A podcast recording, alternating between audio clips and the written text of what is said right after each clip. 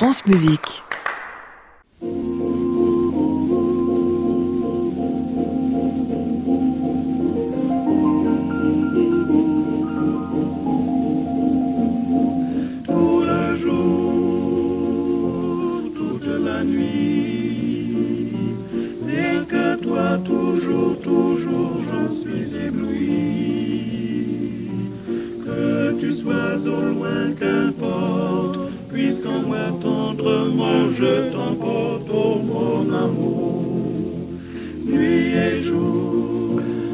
Bon, Bonsoir à tous, ravi de vous retrouver pour une nouvelle semaine de Classic Club, l'émission que vous suivez en direct depuis l'hôtel Bedford à Paris tous les soirs à 22h ou peut-être chez vous tant que vous le voulez et quand vous le voulez en passant par francemusique.fr en podcast et en réécoute. Ces deux anciens camarades de régiment qu'on va retrouver ce soir, c'est pas fait exprès, on appelle ça des hasards de programmation, ils avaient l'un et l'autre de l'actualité, Marc Opé et Song Boon Yang, il se trouve qu'en arrivant ils sont tombés dans les bras l'un de l'autre, ce qui veut dire qu'ils avaient plein de choses à nous raconter de leurs histoires commune. Eh bien, Yves ça en première partie de programme. La seconde, ce sera pour euh, une artiste, euh, comédienne, euh, saltimbanque, comédienne. Enfin, elle fait plein de choses et accessoirement un peu de piano. Cathy Crier qui viendra nous causer de son prochain spectacle au Théâtre des Bouffes du Nord. Nous sommes ensemble jusqu'à 23 heures. Bienvenue à tous dans le Classic Club.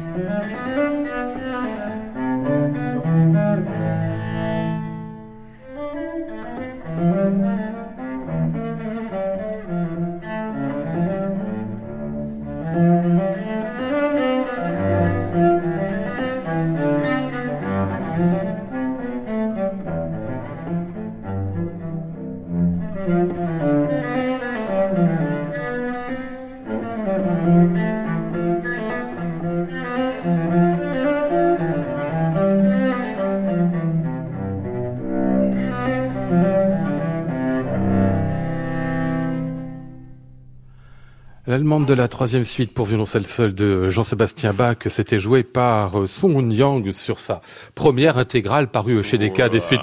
Bonsoir. chez Amy. Voilà. Chez, chez Amy à l'époque. Voilà, voilà. Ça ressort chez Decca, vous savez. Hein. C'est ressorti maintenant parce qu'en fait, Amy a été revendu évidemment oui, ça, il y a ouais, très ouais. longtemps. Et puis, comme moi, j'ai l'exclusivité chez Universal, ils ont repris toute la collection que j'avais enregistrée à l'époque. Ah d'accord. Voilà. Alors vous avez refait encore une intégrale il y a un an et demi. Voilà, exactement. Ça, c'était à Paris il y a un an et demi. Ah oui, la première c'était à Londres, la deuxième voilà, à Paris. Voilà, Mais chez avec... Aussi, on finit par s'y tromper, vous savez. Oui, voilà. Vous avez combien comme ça d'intégrales Non, ça va, deux seulement. Deux voix. Je vais en faire une troisième bientôt quand même. oui, oui, quand on est violoncelliste, il faut faire des, des intégrales des suites tout le temps. Vraiment, ce sont des œuvres là que, au fur et à mesure qu'on joue, enfin, je veux dire, immédiatement après avoir enregistré pour la deuxième fois, il y a tout de suite des nouvelles idées qui arrivent, c'est incroyable. Enfin, la différence entre la première et la deuxième version, il y a une différence énorme. Ah ouais. Voilà. Donc, là, ça avait l'impression pour vous de ça donner, ça vous donnait l'impression d'être la préhistoire, ce qu'on vient d'entendre, c'est ça Presque, presque, presque. Oui, oui, oui. C'était avant la naissance des enfants, par exemple. Ah oui. Pourquoi ça change quelque chose, la naissance des enfants Non, non, non. non, non. ça pourrait, hein. Voilà. On puis... dit que ça change beaucoup pour les chanteuses. Ah, mais exemple. ça change beaucoup euh, personnellement. Ouais. Voilà. Mais ensuite, euh, pour que ça change beaucoup musicalement, il faut encore un peu plus de temps. Ouais. Je pense. Bonsoir Marc Opé.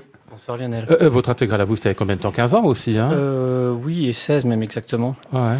Et non, j'ai pas réenregistré, mais j'ai fait un peu une sorte d'intégrale euh, bis, euh, mais en, en, concert pour Arte.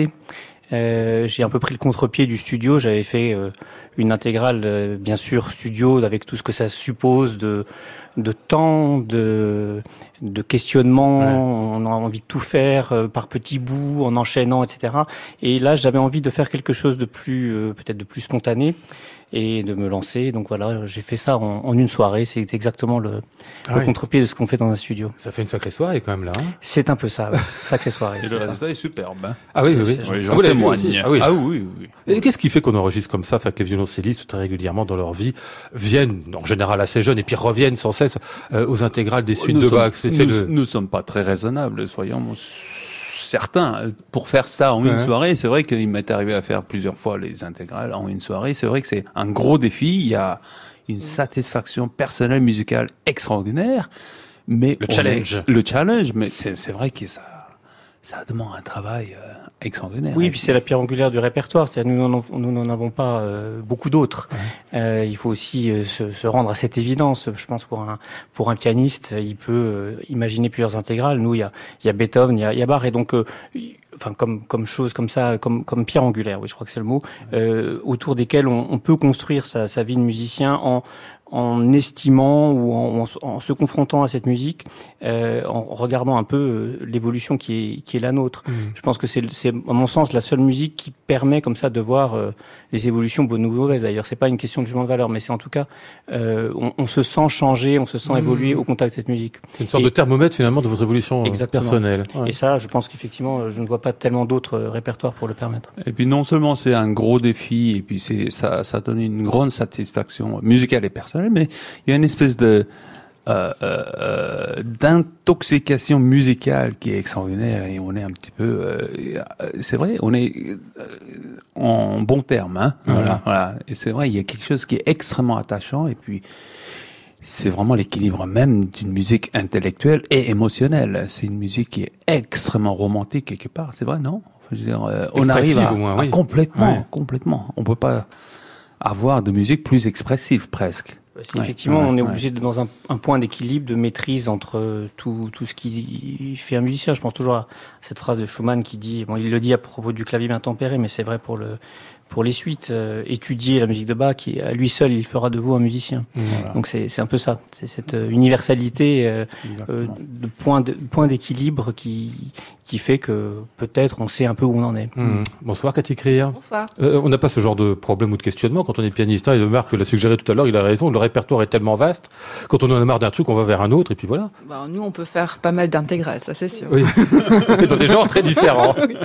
Je vous ai présenté tout à l'heure secondairement presque comme pianiste, mais c'est vous qui m'avez dit qu'en fait, euh, dans le spectacle que on va pouvoir revoir, Funeral Blues, dans quelques jours au Théâtre des, des Bouffes du Nord, c'est vous qui me dites que vous êtes avant tout une comédienne oui, euh, c'était pas prévu comme ça de ma part à la base, mais c'est vrai que au fil des répétitions, j'ai pris toujours plus euh, un, un, vrai rôle. Et donc là, maintenant, je, je, j'ai un vrai rôle. Et puis, je joue aussi du piano, mais euh, ça en devient presque accessoire pour moi. C'est ça. Ben, c'est parce que c'est curieux. On en parlera en deuxième partie de programme avec euh, vous de ce funéral blues au Théâtre des Bouffes du Nord du 24 au 27 avril, c'est-à-dire de mercredi à samedi. Ils sont encore en pleine répétition. Cathy nous racontera ça tout à l'heure. Euh, Sun Moon Yang, ce cantique d'amour, là, pour le coup, je me trompe pas. C'est bien une nouveauté ou quasi, hein, fait il y a quelques mois celui-là. Hein. Exactement. Voilà, avec euh, le pianiste Enrico Pace. Je sais jamais comment on le prononce. Enrico Pace. Pace, c'est bien ça, parce qu'il est bien italien, donc le Pace. Euh, Exactement. vous avez enregistré Liszt et Chopin, et c'est le premier qu'on va entendre ici. Música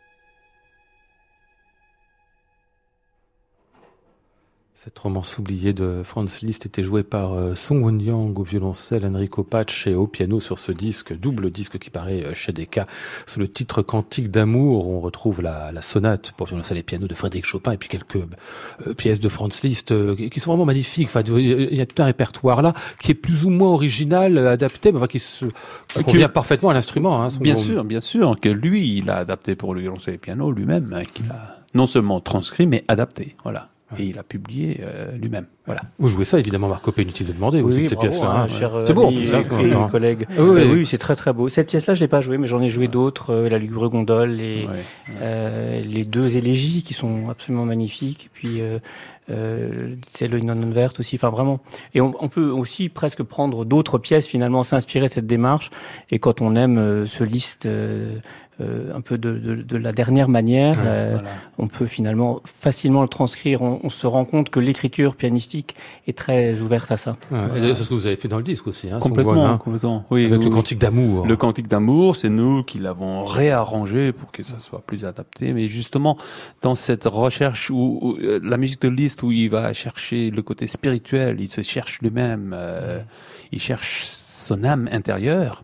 Et en travaillant ces œuvres-là, en les jouant, en l'enregistrant, en les enregistrements, il y a un travail de recherche de soi-même aussi. On, tra- on fait un, un travail de recherche de son, de sonorité, des palettes de couleurs, de nuances différentes, etc. Mmh. Notamment, vous parlez d'intériorité, ce que vous obtenez aussi avec Enrico Pace. On a l'impression que vous avez donné tous les deux une sorte d'espace à ces musiques? Voilà, voilà, c'est ça qui nous a fait, un- qui nous a donné un très grand plaisir. Ouais, dans ce Il sens-là. ouvre, il ouvre des chemins finalement parce que c'est c'est une manière d'aborder, euh, je trouve, le duo euh, qui va essaimer après plus tard, euh, à la fin du 19e, euh, au début du 20e siècle, dans d'autres sonates euh, de, du, de la fin du romantisme ou du début de la, de la modernité. Voilà. On pense à ça de Kodai, par exemple, violoncelle et piano. euh, Voilà. ce type de rapport est, est- est exploré par par Liszt. À la fois, euh, c'est une musique qu'on pense romantique, mais elle est aussi une musique très moderne finalement, je trouve. Complètement.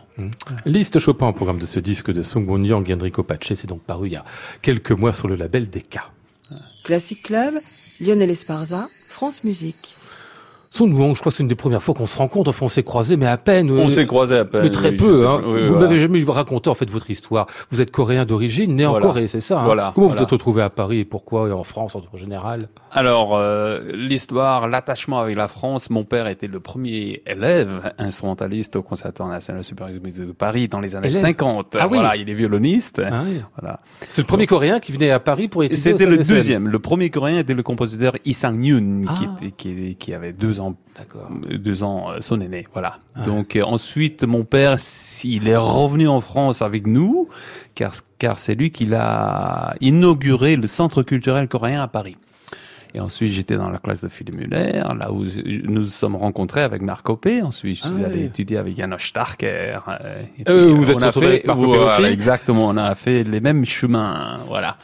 Et ensuite, etc. Après ça, bon, c'était des voyages constants entre euh, l'Asie, l'Europe, les États-Unis. Ah oui. Voilà. Ouais. Voilà. Euh, euh, Philippe Muller, faut en parler bien sûr parce que c'est une classe qui est mythique au conservatoire de, euh, de ouais. Paris. Est-ce qu'on sait pourquoi elle est mythique en fait euh, Marc Copé, enfin les violoncellistes doivent le savoir. Bah, C'est un merveilleux professeur. Je crois que c'est c'est un homme extraordinaire. C'est quelqu'un qui, euh, dans sa génération, a à la fois euh, transmis un héritage de ce qu'on appelle l'école française, même si moi je suis pas tellement attaché à, à cette Pardon, ça appellation-là. voudrait dire quoi école française Bah, justement, c'est pour ça que je crois justement ce qui caractérise l'enseignement de, de Philippe Muller, c'est que je pense que c'était quelqu'un de très ouvert qui a travaillé euh, avec des maîtres français, mais qui a aussi qui nous parlait aussi de de la manière dont il avait été marqué par euh, d'autres professeurs euh, ailleurs. Je pense notamment euh, Harvey Shapiro aux États-Unis, plusieurs professeurs français dont il dont il parlait.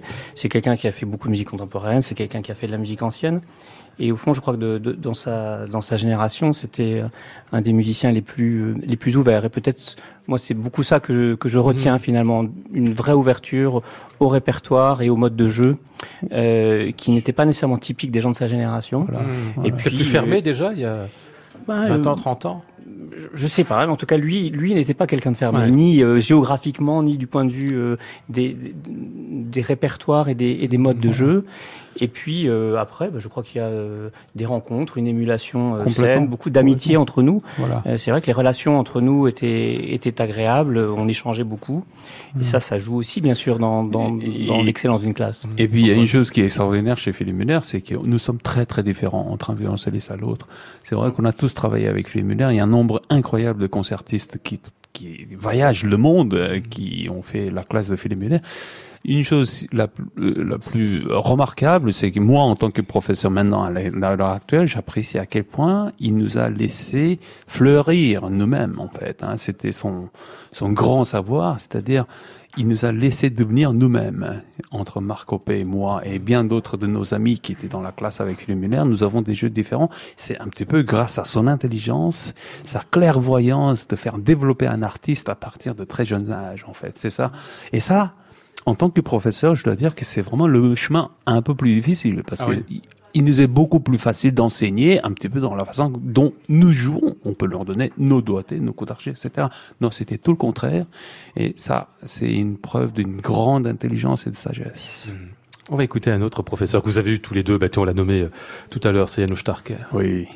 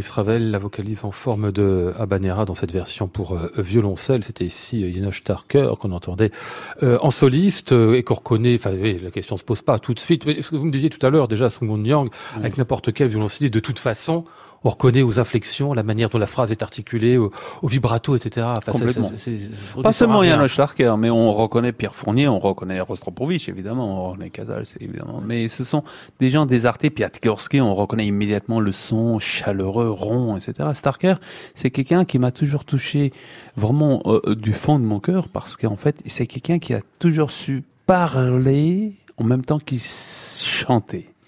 son violoncelle chante, mais aussi parle à la fois. Il avait vraiment un sens de phrasé qui était exceptionnel et très Oui, puis un accent touchante, hein. À la fois, euh, Voilà. à la fois très fortement dans les œuvres qu'il interprète. Il joue pas Ravel comme il jouerait euh, une autre musique, mais en même temps, euh, c'est son accent. Et- Ouais. Et cet accent hongrois aussi, quand même, un petit peu. Bon, là, en l'occurrence, ça tombe bien, parce que dans la Banera, il y a ces accentuations sur les premières euh, syllabes, mais il y a, il y a une manière très, très caractérisée de, de, de jouer, et d'accentuer, qui est, qui est prenante. oui. Ces, ces, ces appoggiatures sont vraiment prononcées. Voilà, voilà, voilà. Et prononcé dans une langue particulière qui est la sienne au Qui est, départ, en tout cas. qui- oui, qui est absolument assumé. On, on- on parle avec son accent. C'est quelque chose qui est peut-être d'une génération aussi. euh, euh, cette manière de d'allier à la fois, bien sûr, le, le- le service d'un répertoire, euh, l'univers d'un compositeur, mais sans renier son propre accent. Hmm. Qu'est-ce qui fait qu'il était aussi fascinant, Janos Starker, pour tous les élèves qui sont passés entre, entre ses mains? Song Won-jiang, pour vous, par exemple? Bah, écoutez, euh, pour décrire en, quelques mots, ça sera très difficile, mais moi, mon tout premier concert que j'ai jamais entendu de violoncelle, c'était Starker quand Ah j'avais l'âge de 7 ans à Séoul. Et je sais que j'étais complètement fasciné. Et en même temps, j'étais un petit peu euh, euh, soulagé parce qu'en fait, j'avais assisté à plusieurs concerts de piano, de violon, etc. Et en étant môme, je me rappelle encore avoir été très intimidé parce que tout le monde envoyait des ovations, ils applaudissaient euh, très fort, euh, mais je comprenais pas pourquoi les gens avaient tant aimé. Jusqu'à ce que j'écoute ce premier concert de violoncelle qui m'a bouleversé. Voilà. Donc, quelque part, un enfant, il grandit avec une image euh, d'un son, euh, un artiste sur scène qui joue d'une telle manière qui lui bouleverse euh, ses sens. Et ensuite, je vais le rencontrer, il devient mon professeur à l'âge de 19 ans. Donc, c'est difficile d'un petit peu décrire en quelques mots, mais c'est justement son chant, euh, euh, sa dignité avec le violoncelle. C'est quelqu'un qui a survécu la deuxième guerre mondiale grâce à son violoncelle, grâce à la musique. Donc c'est quelqu'un pour qui une carrière ne valait rien. Pour lui, c'était la musique, c'était la vie ou la mort. C'était aussi simple que ça. Donc ils avaient tous une approche vers la musique qui était complètement autre chose que notre génération où quand même la carrière a prendre une Mm. place très importante. Mais pour lui, non. Une carrière, c'était rien du tout. Ce n'était qu'un détail de la vie. La musique, pour lui, c'était la raison de sa survie par rapport à ses frères qui ont été, euh, voilà, Oui, la emportés. aussi, cette idée d'une responsabilité. C'est-à-dire si, euh, pour, par rapport à tous ceux qui, qui n'ont pas survécu, si on a survécu, on a la responsabilité de, de la Exactement. transmission. Donc l'enseignement, il le disait souvent d'ailleurs, parce que bon, pour le grand public, c'est quelqu'un qui a fait une des grandes carrières de d'instrumentiste à cordes, enfin, du violoncelle en particulier, bien sûr, euh, Ouais. au XXe siècle. Mais euh, lui, il disait que le- l'important, le plus important n'était pas là, mais, Le mais c'était l'enseignement. L'enseignement et puis le respect vers cet art. Pour lui, c'était une forme d'art et euh, euh, très souvent pour lui, c'était autre chose que que- qu'un langage. C'était bien au-delà d'un langage. Ça lui euh, faisait évoquer quelques souvenirs de la vie. Ça- pour lui, c'était un lien avec euh, la vie des autres, euh, d'une autre époque, etc. Est-ce que, pour reprendre ce que vous disiez juste à l'instant, euh, Marco P, il y a toute une génération finalement qui a vécu de très près, ou enfin euh, si- sinon dans sa chair, comme euh, Janos Starker, ou euh, vivant tout simplement ce que la nation allemande en particulier, ou la nation française, pouvait de leur côté vivre, euh, qui se sont dit finalement on est obligé de partir, on est obligé de s'exiler, euh, on va aux États-Unis, c'est là-bas qu'on va en quelque sorte reconstruire, amener avec nous la vieille Europe qui est en train de mourir. Il était conscient de ça aussi, Starker, je oui, crois. bien sûr. Et Bloomington était un lieu où on, on recrée un peu l'Europe. C'est, moi, j'ai eu le sentiment d'aller rechercher des racines européennes là-bas, plus que Ouais. je n'allais aux États-Unis. J'étais ravi d'aller aux États-Unis en soi, enfin, de me retrouver dans un dans un campus américain. C'est une ambiance tout à fait différente. Et ce qu'il y avait de spécifiquement américain et et, et d'universitaire là-bas me plaisait beaucoup. Mais en même temps, sur le plan euh, proprement musical, c'est vrai que euh, il y avait quelque chose là qui était une manière de faire survivre une Europe qui euh, peut-être survit moins ou survivait moins en Europe, et en plus de le faire de manière collective, c'est-à-dire Mm. que ce, n'étaient pas des professeurs qui considéraient qu'on peut transmettre tout seul, ça n'existe pas. Il faut nécessairement une institution pour porter une démarche collective. Il faut un corps enseignant qui, euh, pour autant qu'il soit constitué de gens extrêmement différents, malgré tout euh, partage un idéal commun. C'était ça aussi cette école. On va vous entendre Marco P dans ce qui suit, c'est euh, Chez l'homo d'Ernest Bloch.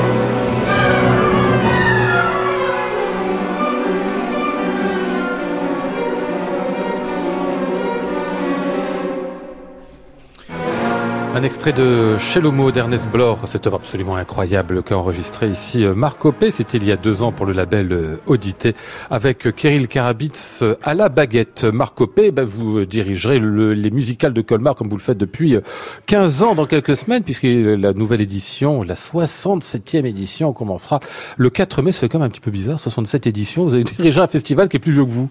Oui, largement. qui a existé sous plein de formes mais qui reste fidèle à, à son histoire, à son une sorte d'ADN comme ça, qui est de, de ne pas opposer euh, les styles, les époques euh, et les mmh. musiciens, mais plutôt de les réunir. Il y a de la musique ancienne, il y a de la création, il y a de la musique vocale, il y a de la musique euh, instrumentale bien sûr, orchestre, beaucoup de musique de chambre, quatuor à cordes, piano, etc. Donc ça, ça reste quand même toujours les mêmes les mêmes fondamentaux que l'on décline différemment mmh. selon les années et les époques. Ouais, l'on décline avec des artistes. Hein. Alors il y en a quelques-uns qui seront là. Euh, euh, Nelson Gurner, je note par exemple, Augustin Dumay, enfin beaucoup de beaux monde et qui viennent pas seulement d'ailleurs, je pense à Nelson Gurner justement pour son euh, concert à lui en récital. Vous allez dire, c'est vous qui dirigez, c'est ça? Oui, c'est ça, avec le Deutsche Kammerakademie de Neuss. Euh, il jouera un concerto de Mozart, et puis le lendemain un récital. Oui, l'idée du festival, c'est toujours une idée de, de, partage. On vient pas juste donner un concert et on s'en va. Il y a, on s'installe, on fait de la musique ensemble, et on fait peut-être des choses qu'on ne fait pas ailleurs. C'est ce qu'on essaye de, défendre. Euh, et des concerts participatifs aussi Absolument. Le premier concert, le, le, dimanche 5 mai, sera euh, avec euh, le chœur Les Métaboles, sous la direction de Léo Varinsky. il y aura une participation d'une classe d'un collège de, de, Colmar pour une des œuvres, le collège Victor Hugo. Et puis également des, des, enfants qui participeront à des ateliers la veille, voire juste avant le concert avec leurs parents et qui pourront se joindre à certaines des œuvres, pas toutes, mais certaines des œuvres au programme. Oui. Des récitals, donc des grands concerts. Vous jouerez aussi, vous, on l'a compris, comme chef d'orchestre, aussi comme violoncelliste pour retrouver quelques-uns de vos amis euh, euh, musiciens, des quatuors en pagaille, de jeunes musiciens aussi beaucoup. Hein. Beaucoup de jeunes musiciens. Il y aura euh, effectivement les jeunes solistes de la chapelle reine Elisabeth de Bruxelles. Il y aura les lauréats de l'Académie Ravel. Il y aura un hommage à Clara Schumann, des anniversaires, ne les oublions pas. Un hommage à Hector Berlioz, même si c'est un peu une gageure de faire un hommage à Berlioz dans un festival de musique de chambre, parce qu'il n'y a pas grand-chose, mais bah il y a quand même une très belle transcription qui vient d'être réalisée des nuits d'été pour pour soprane bien sûr et euh, ensemble euh, de chambre. Il y aura euh, un récital de piano avec Jean-Baptiste Fonlupt qui s'égayera entre Liszt et, et, Berlioz, des extraits de la symphonie fantastique au piano, etc. Toute cette thématique, on revient à Liszt de, de, de cette amitié entre Liszt et Berlioz qui, qui bien sûr peut vivre au travers du piano. Et puis, euh, et puis aussi euh, l'ami et collègue François Salle, qui était un autre euh, du conservatoire, mmh. chez Philippe Muller, euh, qui jouera deux concerts de jazz, de tango avec le l'accordéoniste Vincent Perani. Mmh, qui est un grand habitué aussi, enfin ils sont habitués, je veux dire en tout cas, à jouer ensemble euh, tous les deux. Euh, ça commencera donc les musicales de Colmar, 67e édition, je vous le rappelle, le samedi 4 mai, ça se poursuivra pendant une grosse semaine sous la direction artistique de Marc Copé. Quant à vous, euh, Jiang, vous partez pour un festival, alors j'ai pas compris, c'est à Beaune ou c'est à Beaune Le festival Beethoven? C'est à Beaune. À Beaune Voilà, pas Bonne. Ah oui, alors, donc c'est en France. oui, c'est en France. c'est ça. Voilà, juste euh, pas très loin de Dijon, nous savons tous. Voilà. Mhm. Alors euh, pendant des années, c'est vous qui l'avez organisé là? Oui, oui, oui. Ah pendant des années, j'ai bon, j'ai beaucoup d'amis qui sont des grands mélomanes, euh, d'amis vignerons. Ouais. Et ça faisait plusieurs années que je leur disais quand même, Beethoven étant né à Beaune, il faut faire un festival de Beethoven à Beaune. voilà. puis ils ont tous trouvé l'idée très bonne. Donc voilà. Donc c'est démarré l'an dernier. Euh, nous avons des artistes qui parcourent le monde, euh, et qui vont jouer euh, non seulement la musique de Beethoven, mais aussi pour partager les valeurs spirituelles de Beethoven. Uh-huh. Je voulais que les concerts soient extrêmement... Entre le vin, parce que je crois qu'il aimait bien boire. Hein. Oui, oui, oui, bien sûr. C'est pas trop spirituel, mais c'est une valeur. Voilà, exactement. Et les valeurs démocratiques et artistiques, bien sûr, parce qu'il a toujours composé pour un petit peu l'illuminer l'illumination, euh, voilà, pour faire progresser euh, vers un, meilleur monde, mmh. voilà. Donc je voulais surtout partager un petit peu ce côté, non seulement écouter la musique, mais aussi partager ces valeurs qui sont très importantes, euh, voilà. Le festival Beethoven à Beaune. Bon, les 26, 27, 28 avril. Et vous y jouerez aussi, vous? Bien sûr, ah, bien sûr, oui, oui, vous sûr, bien, sûr, bien sûr. Donc nous aurons François euh, Frédéric Guy, Emmanuel Strosser, Enrico Pace ah, comme pianiste mm. et le Quatuor Mosaïque qui seront là. Guillaume Sutre, violoniste, et moi-même, violoncelliste, etc. Tout ça autour de Beethoven à la fin du mois d'avril, donc à Beaune, comme vous l'aurez compris. Voilà, à la lanterne magique. Classic Club, Lionel Esparza, France Musique.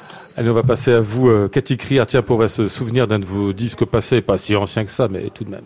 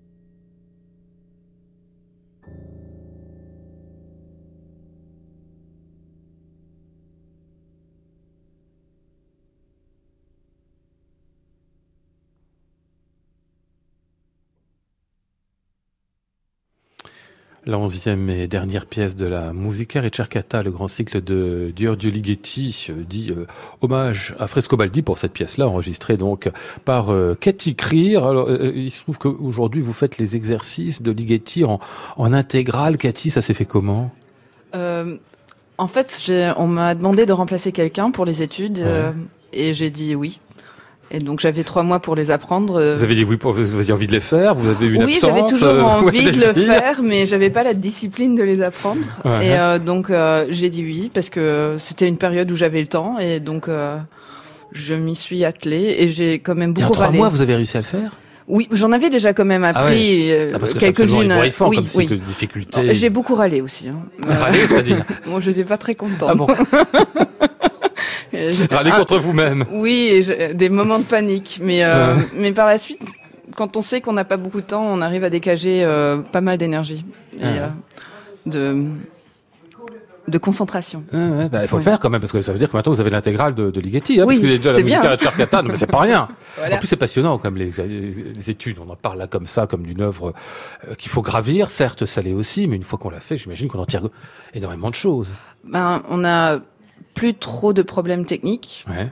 Euh, et c'est surtout il y a, c'est pour la tête et pour la complexité et du, du, geste à achever, c'est assez impressionnant, oui. Ouais. Et puis aussi la force physique pour le faire. Mmh. Euh, je regarde vos mains, pardon, mais elles sont pas énormes en plus. Non, en fait, elles sont assez petites et c'est oui, pas oui. très pratique, mais ça marche. Ouais. Ça marche quand même. On fait des accords RPG. Voilà. Et ça marche euh, pour Chopin, pourquoi ça marcherait pas pour Ligeti, Voilà, hein, voilà. après tout. Le spectacle, donc, Cathy, dont vous m'aviez parlé il y a un an déjà, c'était juste avant euh, de le faire, ce spectacle, c'était euh, Luxembourg, Funeral Blues, avec Laurent Naori, Richard Clotier, comédien à côté de vous, et tout ça a été euh, mis en scène, bien évidemment. C'est quoi ce Funeral Blues? Qu'est-ce que ça nous raconte? Alors, euh, l'idée de base du, du spectacle est d'utiliser les textes de V.H. Auden ouais. et euh, la musique de euh, Benjamin Britten. Donc un poète, un musicien. Voilà, un poète, un musicien. Euh, la poésie de Auden qui a été mise en musique aussi par, par Britten, et d'imaginer leur relation où on ne sait pas trop si elle a existé ou pas. C'est- très, euh, on ne sait pas. Ouais. Et euh, avec leur musique, en fait. Et de mettre ça ensemble. De mettre et d'essayer de raconter une histoire. Voilà. Et vous jouez quel rôle là-dedans, vous? Alors moi, je suis une danseuse de burlesque que les deux en Danseuse conduit. de burlesque? Oui. Euh, Gypsy Rose Lee. Euh, Qu'est-ce qu'elle fait dans cette histoire? Ben, il cherchait un rôle pour une pianiste. Non, euh, non. En fait, ils l'ont tous les deux l'ont connu à New York, Ah. Euh, et donc c'est un personnage qui les a reliés euh, d'une certaine façon. Et euh, voilà. Et Laurent Naori fait le rôle de qui, lui? Euh, lui, c'est Britton. C'est Britain lui-même, Oui. et donc, si je comprends bien, Richard Clotier, le, le comédien, Voilà. et tout ça, c'est s'organiser. C'est marrant comme d'imaginer comme ça un rapport entre deux personnages dont on sait même pas s'ils se sont vraiment rencontrés autour de leur autour de leur pièce. C'est un montage en fait de Oui. pièces de Britain, Bah, si je comprends bien, et de On, pièces se- on sait qu'ils se sont rencontrés, Ouais. mais on, on ne sait pas s'ils ont eu une relation ou pas. euh, ça, ça reste très très vague, très évasif, et donc euh, oui, c'est une, une sorte d'imaginaire, de, spectacle imaginaire euh, avec leur euh, avec leur texte, avec leur œuvre. Ça doit pas être évident de se mettre sur scène quand même quand on est euh, pianiste, parce qu'on sait que les, les musiciens classiques, les pianistes en particulier, ont parfois un peu de, de mal avec leur corps et la représentation de leur corps, euh, et alors que quand on est comédien, faut y aller, non? Oui. non, en fait, comme, comme je fais pas mal de musique contemporaine et de la performance, donc euh, ils cherchaient une pianiste qui parlait assez bien anglais, qui se débrouillait bien, et on m'avait demandé si ça me dérangerait de faire quelques actions sur scène, et j'ai dit non. Et ça s'est euh, amplifié, développé, et euh, Vous avez dit non, c'est-à-dire que ça vous dérangeait pas, c'est oui, ça oui, ça ne me dérangeait pas. On a cru comprendre la verre. Et euh, oui, donc ça s'est développé. J'ai eu quand même pas mal de frayeur Ouais. au début parce que voilà, avec Laurent Naori et Richard Clotier à côté de moi, je voulais quand même pas non plus euh, avoir la honte. Ah, parce que la scène ils maîtrisent quand même, hein dans des Eux, ils hein, maîtrisent, bien voilà. même, hein. Et euh, moi, j'ai eu aucune notion de d'actrice. Je Ah ne ouais. sais pas comment projeter ma voix. J'ai jamais euh, fait ça. Donc, mais ils ont été adorables. Ils m'ont énormément aidé et comment dire euh, lire de la poésie, pouvoir euh, la lire correctement avec un accent correct, c'est une chose, mais le déclamer sur scène en costume euh, Mmh. et accessoirement jouer du piano, c'est c'en est une autre. Ouais. Alors c'est au Luxembourg il un an, c'est repris au Théâtre des Bouffes du Nord à partir de mercredi et jusqu'à samedi pour quatre représentations, ce Funeral Blues autour, donc vous l'aurez compris, de Benjamin Britten. Je vais en profiter, si j'ose dire, euh, pour annoncer ce soir aussi, mais Clément Rochefort l'a fait juste avant moi, mais je voulais quand même lui consacrer un petit mot à Heather Harper, qu'on connaît pas toujours très très bien en France, ça a été une chanteuse vraiment importante dans les années 60 et 70 en Angleterre, elle était native euh, de Belfast, elle avait grandi dans une famille de musiciens, avait commencé comme souvent les Anglais dans des avant d'aller à l'opéra. La rencontre avec Britton avait été évidemment fondamentale. Euh, je ne sais plus ce qu'il avait écrit pour elle, mais ce qui est certain, c'est qu'elle a participé à beaucoup de productions. One Ring Grave, Le Tour d'écrou, Le Songe, et ça restait donc pour les Anglais un personnage vraiment très fondamental, à la fois pour euh, l'émancipation publique, si on veut, de l'œuvre de Benjamin Britten, puis pour sa rencontre aussi avec euh, de grands personnages venus de la sphère germanique ou ayant défendu cette musique-là, ce qu'elle fit elle-même, euh, Heather Harper, avec beaucoup de talent, puisqu'elle chanta sous la direction de Klemperer, de Scholti, de Böhm, de quelques autres encore. Vous souviendrez peut-être de cet enregistrement un peu célèbre quand même, celui du Songe de nuit d'été de Félix Mendelssohn par Otto Klemperer. Eh bien, c'est bien elle, euh, Heather Harper, qui était en duo ici avec Janet Baker.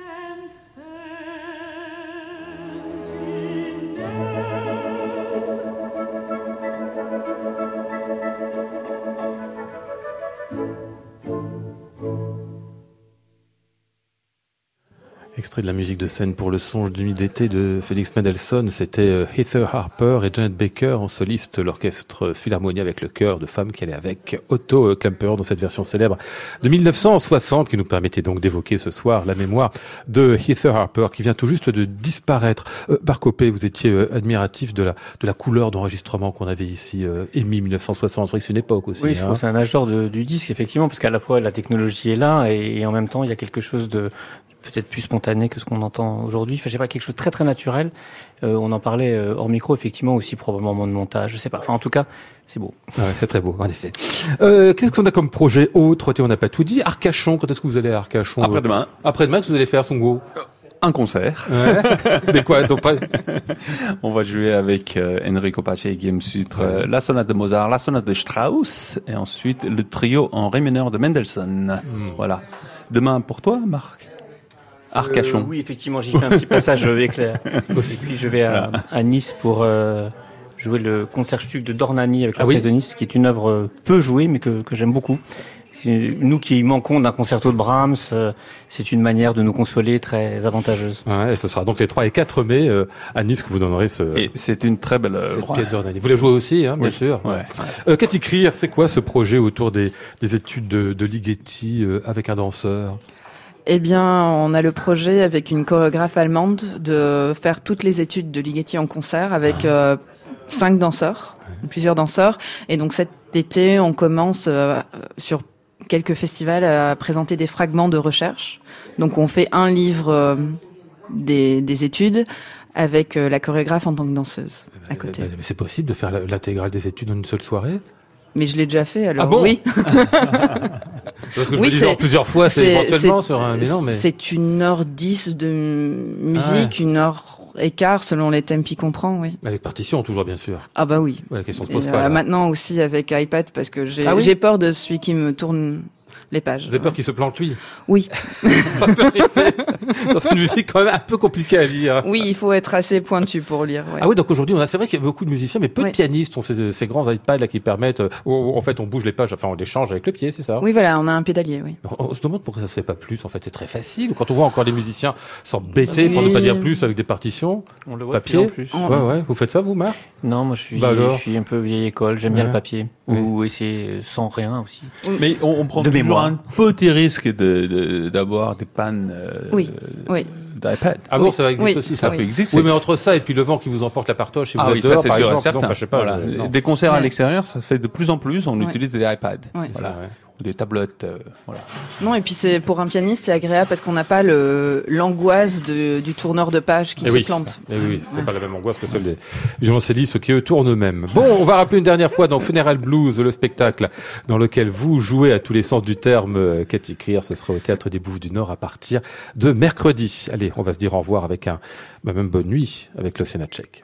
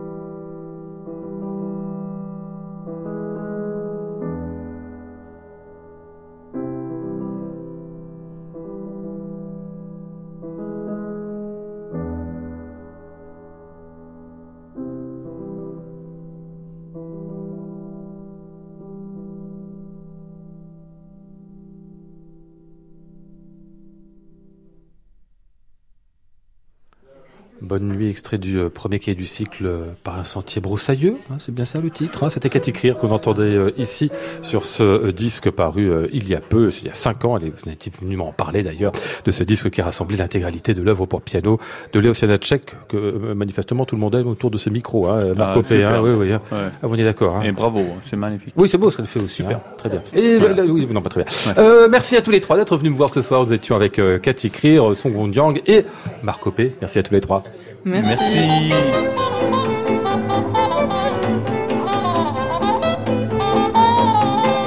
Il y avait aussi Flora Sternadel, Maud Nourri, Antoine Courtin, Christophe Goudin et Cyprien Creton de Limerville. Voici le ciel peuplé de ces moutons blancs, voici la mer troublée, spectacle troublant. Je vous retrouve demain, mardi, nous serons avec le chef d'orchestre Emmanuel Krivine et avec les membres du Quatuor Zaïd. La ville qui me dit bonsoir et moi sur le quai de la gare, je dis de mon mieux des mots d'adieu.